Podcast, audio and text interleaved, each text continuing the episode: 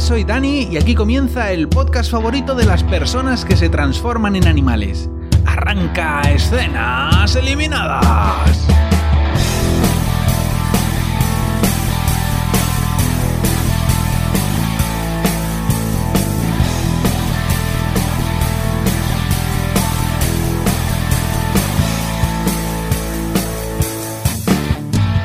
Esta semana os voy a contar qué ocurre en el piloto de una serie brasileña que ha estrenado Netflix esta semana y eh, se llama Ciudad Invisible.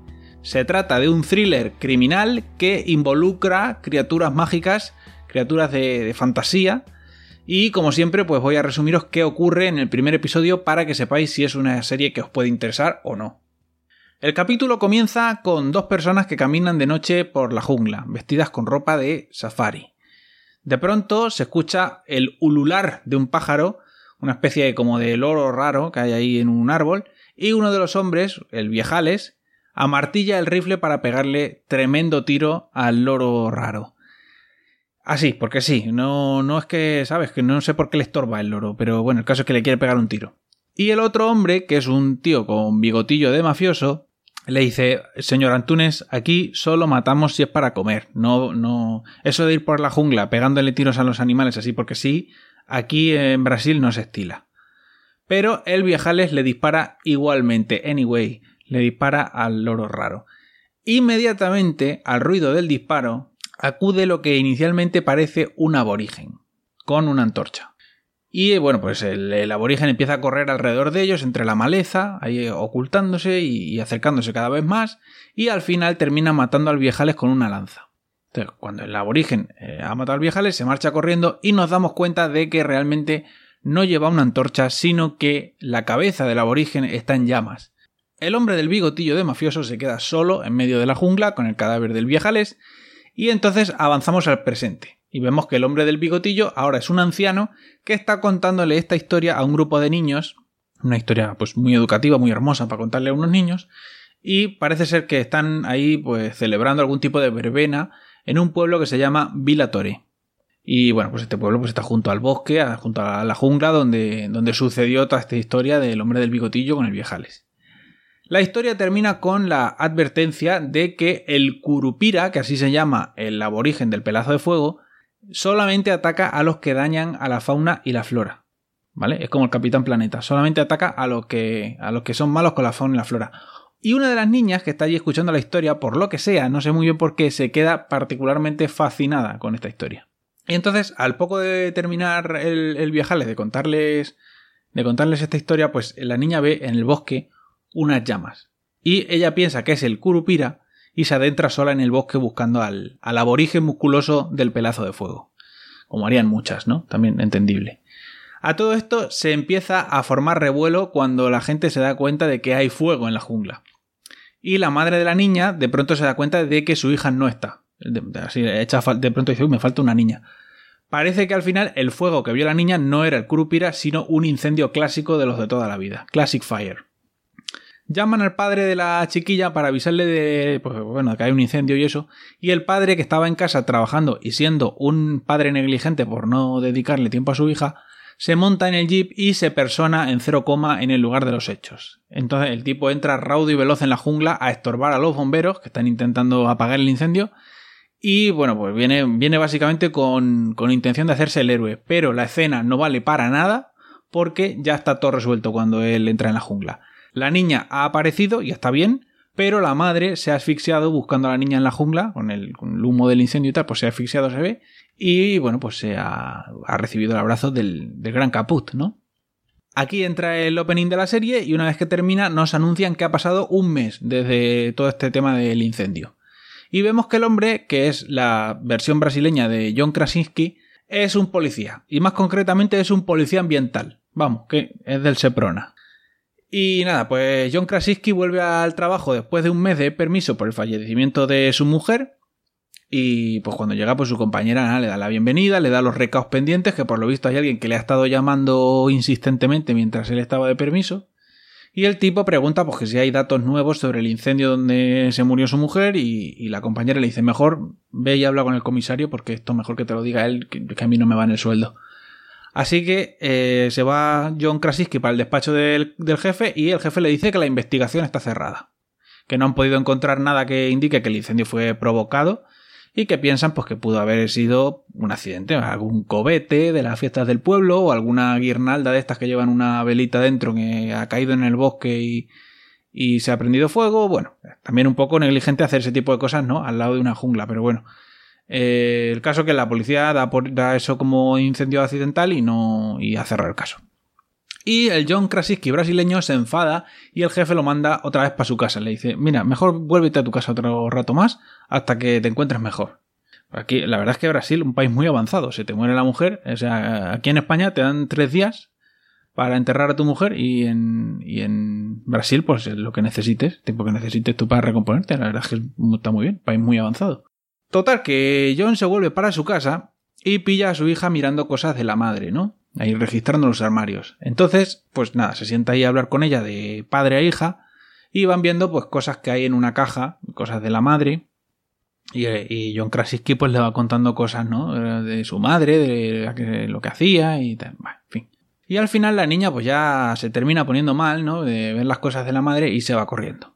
Entonces ya pues la siguiente escena, John Krasinski brasileño está sentado en el váter con cara de preocupación y llorando. Se da una ducha, se recompone y cuando sale telefonea a la persona que le ha estado llamando a la oficina mientras él estaba de baja. Llama y dice, oiga, ¿quién es? Que a mí me parece, la verdad es que me parece una forma muy rara, muy muy rara de devolver una llamada. De hecho, la persona que está al otro lado del teléfono también le, le debe parecer rara porque le dice, ¿cómo que quién soy, macho? Que tú eres tú el que me está llamando a mí. Eh, total, que al final se, más o menos se aclaran y quedan esa misma noche porque al parecer esta persona tiene algo que contarle relacionado con su difunta esposa. Por alguna razón, el John Krasinski brasileño decide que es buena idea llevarse a su hija menor de edad a un encuentro nocturno con un desconocido. Por lo que sea, él piensa que eso es una idea buena. Pero eh, no pasa nada, o sea, podéis estar tranquilos, no pasa nada porque el desconocido no aparece a la cita y toda esta escena es absolutamente para nada. Las siguientes escenas son el John Krasinski brasileño oliendo la ropa de su mujer y poniéndose triste y recordándola como la versión brasileña de Gal Gadot que fue en su día. Porque esta mujer pues es como Gal Gadot, parecida, pero no tan guapa, con el pelo corto y brasileña. Por lo demás, como dos gotas de agua. Bueno, John sale a hacer footing por la mañana temprano y cuando va por el paseo de la playa se encuentra con un grupo de gente alrededor de un delfín rosado que ha aparecido muerto en la playa. Yo la verdad es que no sabía de la existencia de delfines de color rosa, pero por lo visto existen. Así que una cosa nueva que he aprendido hoy. En cuanto John se acerca, saca la placa de agente del Seprona y la gente que estaba ahí intentando llevarse el cadáver del delfín, pues hacen, hacen mutis por el foro, desaparecen. Una de ellas, una mujer eh, que estaba allí y era de las que estaba intentando llevarse el delfín, pues se va directa a casa de una especie de santera que hace pociones a contarle que no ha podido devolver el cadáver del delfín al mar. Y se lo cuenta como con mucho pesar, con mucha alarma. Y la santera, eh, que se llama Inés, le dice... Mm, a ver, eh, tú que has fracasado y, y, aquí mi guardaespaldas, que es un luchador de wrestling, ya sabéis lo que tenéis que hacer. ¿No? Como diciendo, tenéis que recuperarme el cadáver del delfín. Entre tanto, los agentes del Seprona han cargado el cadáver del delfín en el maletero de la furgo de John Krasinski y en ese momento llama el comisario diciendo que John Krasinski siga con el tema del delfín, que se vaya al veterinario a que le haga la autopsia y que la compañera vaya a Vila Toré porque ha pasado algo raro que hay que investigar. Entonces John Krasinski dice, sí hombre, vas a ir tú sola a investigar una cosa rara al pueblo donde murió mi mujer hace un mes. Entonces, ¿cómo lo resuelve? Compra varios kilos de cubitos de hielo, cubre el cadáver del delfín, que lo lleva en el maletero de su coche, de su furgoneta, y se va con la compañera a Vilatore. Entonces, pues nada, John Krasinski, su compañera y el delfín muerto del maletero se presentan en Vilatore, donde han aparecido montones de peces muertos en la orilla. Así que, pues nada, se ponen ahí a tomar muestras de agua, de los cadáveres de los peces y demás, y eh, bueno, pues un poco para ver qué ha pasado ahí, ¿no? Porque están todos esos peces muertos. Y mientras investigan, John presencia una discusión entre los vecinos del pueblo, porque al parecer hay una constructora que les está ofreciendo cash, les está ofreciendo dineros por las casas. Y algunos lugareños, bueno, en realidad un lugareño quiere vender. Y este lugareño que quiere vender es el hijo del hombre del bigotillo de mafioso. El resto de, de los pueblerinos no quiere vender porque bueno, son un pueblo de pescadores y no quieren vender sus casas junto al mar porque es su sustento y bueno, que están muy a gusto ahí, que no quieren vender, coño. Y bueno, pues en esta escena descubrimos que la Galga 2 brasileña estaba intentando convertir esa zona de Villa Toré en una reserva natural. Y entonces John Krasinski le dice a su compañera, dice, mira que estoy sospechando yo, ¿eh? como agente del Seprona que soy, estoy sospechando porque primero un incendio inexplicable. Y ahora un montón de peces muertos, que los peces que son el sustento de esta gente, y ahora ya no tienen nada que pescar y van a tener que vender sus casas a, la constructora esta. Y a mí me parece que esta constructora está teniendo mucha suerte, ¿no? Y bueno, pues en principio queda ahí un poco la cosa en el aire. John Krasinski decide por fin que ya va siendo hora de llevar el cadáver del delfín al veterinario para que le hagan la autopsia, pero cuando llega se encuentra con que está cerrado. Está, ahí está la, la, que yo me supongo que es la ayudante del veterinario cerrando ya la, la, puerta y dice, oye, mira que soy del Seprona que traigo un cadáver de un delfín rosado para que le hagan una autopsia. Y la mujer le dice, mira, lamentablemente ya he girado la llave, esto está cerrado, se fermé y, y no, lamentablemente no te puedo ayudar porque el veterinario ya se ha ido y yo me voy también porque esta noche juega el Flamengo y no me lo voy a, a perder por tu mierda de delfín. Total, que la, mujer se pira y eh, John Krasinski brasileño se queda ahí con cara de portero goleado y un delfín muerto en el maletero de la furgo. Así que nada, pues se va a su casa, se va a su casa con el, con el delfín muerto. Esa noche, un chaval que trabaja para la santera y que le falta una pierna intenta colarse en casa de John Krasinski para robarle la furgo con el delfín muerto. Pero no lo consigue porque inesperadamente salta la alarma antirrobo del coche. Entonces, cuando John Krasinski sale a ver qué pasa con su coche que está sonando la alarma, eh, en principio no encuentra al cojo, pero abre el coche, ¿no? Eh, y, revisa el maletero. Y cuando abre el maletero se da cuenta de que el cadáver del delfín ya no está, y en lugar del cadáver del delfín hay el cadáver de un señor. Suponemos, aquí haciendo nosotros un, rellenando nosotros el hueco, que este señor que está aquí de cuerpo presente tenía la habilidad de transformarse en delfín. Entonces John Krasinski reconoce al tipo porque aparece fugazmente en un vídeo que le envió su mujer desde la fiesta de Villatoré, justo antes de morir. Y bueno, él ha visto ese vídeo un montón de veces, ¿no? Y, reconoce el cadáver del hombre. Entonces, eh, el secuaz cojo de la santera, que está ahí escondido entre la maleza del jardín de John Krasinski, se convierte en un remolino de viento y desaparece. Entonces, eh, el cojo se marcha directamente a casa de la santera para contarle que él tampoco ha sido capaz de recuperar el cuerpo del delfín, o, mejor dicho, del hombre delfín, y que además, no solo eso, sino que además John Krasinski ha visto el cadáver ya transformado en humano, y claro, eso mal. Entre tanto, John Krasinski le pone una matrícula falsa a su coche y se va con el cadáver a Vilatore. Saca el cadáver del coche, lo deja en la jungla y hace una llamada anónima a la policía reportando que hay un cadáver. Porque claro, yo en parte lo entiendo, ¿no? Porque a ver cómo explicas que tú llevabas un delfín muerto en el maletero. Eso para empezar, a ver cómo explicas eso.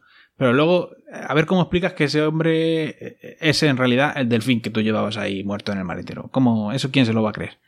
Entonces yo entiendo que haga esto. Y nada, con eso acaba el piloto. Eh, la serie, como os decía, se llama Ciudad Invisible. Básicamente es una historia de, de, una serie de crímenes, de asesinatos y demás que involucran en cierta forma a un grupo de criaturas fantásticas que pertenecen al folclore brasileño. Y bueno, la verdad es que el piloto no, no está nada mal. A mí me ha gustado, no, no tengo nada malo que decir de él. Y con esto, pues nada, damos cierre al, al programa de esta semana. En la web escenaseliminadas.com podéis encontrar todos los programas anteriores y si queréis contactar conmigo lo podéis hacer en mi cuenta de Twitter, escenitas. Ya sé que me habéis hecho algunas recomendaciones que todavía no he, no he traído al podcast. Cuando haya alguna semana que no tenga ningún estreno así que me interese, iré tirando de esa, de esa lista de recomendaciones que me habéis ido haciendo y ahí las iré trayendo al, al podcast. Y nada más, hasta la semana que viene.